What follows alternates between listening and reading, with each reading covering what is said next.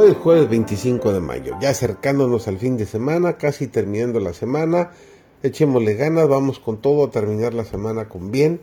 Estamos estudiando la lección número 9, una ciudad llamada confusión. Su servidor David González, nuestro título del día de hoy es Babilonia, el centro de la idolatría.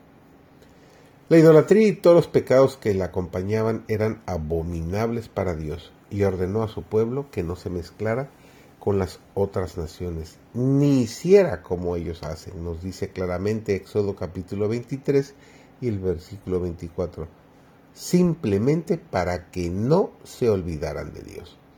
Les prohibió el matrimonio con los idólatras, para que sus corazones no se apartaran de él. Era tan necesario entonces como ahora que el pueblo de Dios fuese puro, sin mancha, nos dice Santiago 1.27 debían mantenerse libres del espíritu mundano, porque éste se opone a la verdad y la justicia. Pero Dios no querría que su pueblo, creyendo tener la exclusividad de la justicia, se apartara del mundo al punto de no poder ejercer influencia alguna sobre él. Como su maestro, los seguidores de Cristo debían ser en todas las edades la luz del mundo. El Salvador dijo, una ciudad asentada sobre un monte no se puede esconder, ni se enciende una lámpara y se pone debajo de un almud, mas sobre el candelero y alumbra todos los que están en casa, es decir, en el mundo. Y agrega, así alumbre vuestra luz delante de los hombres, para que vean vuestras buenas obras y glorifiquen a vuestro Padre que está en los cielos. Nos dice Mateo 5, 14 al 16. Esto es exactamente lo que hicieron Enoch, Noé, Abraham, José y Moisés. Aquel que escudriña los corazones desea rescatar a su pueblo de toda clase de idolatría.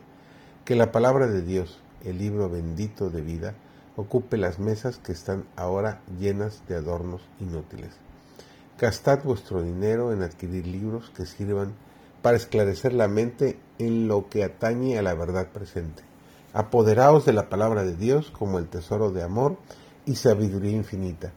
Este es el libro guía que, nuestra, que muestra el camino hacia el cielo. Nos señala el Salvador que perdona el pecado y nos dice el Evangelio de San Juan 1.29, He aquí el Cordero de Dios que quita el pecado del mundo. Cómo quisiera que investigáramos las escrituras con una actitud de oración en vuestros corazones y con un espíritu de entrega a Dios.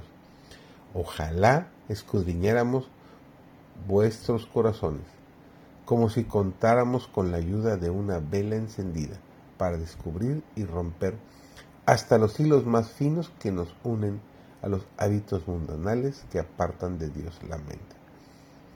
Roguemos a Dios que nos muestre cada práctica que aleje de Él nuestros pensamientos y afectos. Dios ha dado su ley al ser humano para que constituya la medida del carácter. Mediante esta ley podemos descubrir y vencer cada defecto de nuestro carácter. Podemos separarnos de cada ídolo y unirnos al trono de Dios mediante la cadena de oro de la gracia y la verdad. No todos los hombres de aquella generación eran idólatras en el sentido estricto de la palabra. Muchos profesaban ser adoradores de Dios. Alegaban que sus ídolos eran imágenes de la deidad y que por su medio el pueblo podía formarse una concepción más clara del ser divino. Esta clase sobresalía en el menosprecio del mensaje de Noé.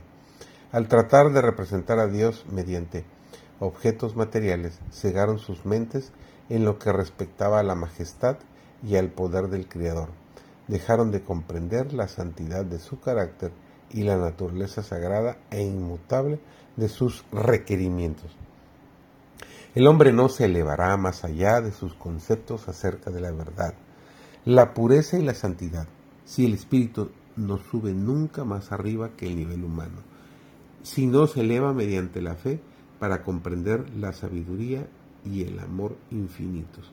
El hombre irá hundiéndose cada vez más, Los adoradores de falsos dioses revestían a sus deidades de cualidades y pasiones humanas y rajaban así sus normas de carácter a la semejanza de la humanidad pecaminosa.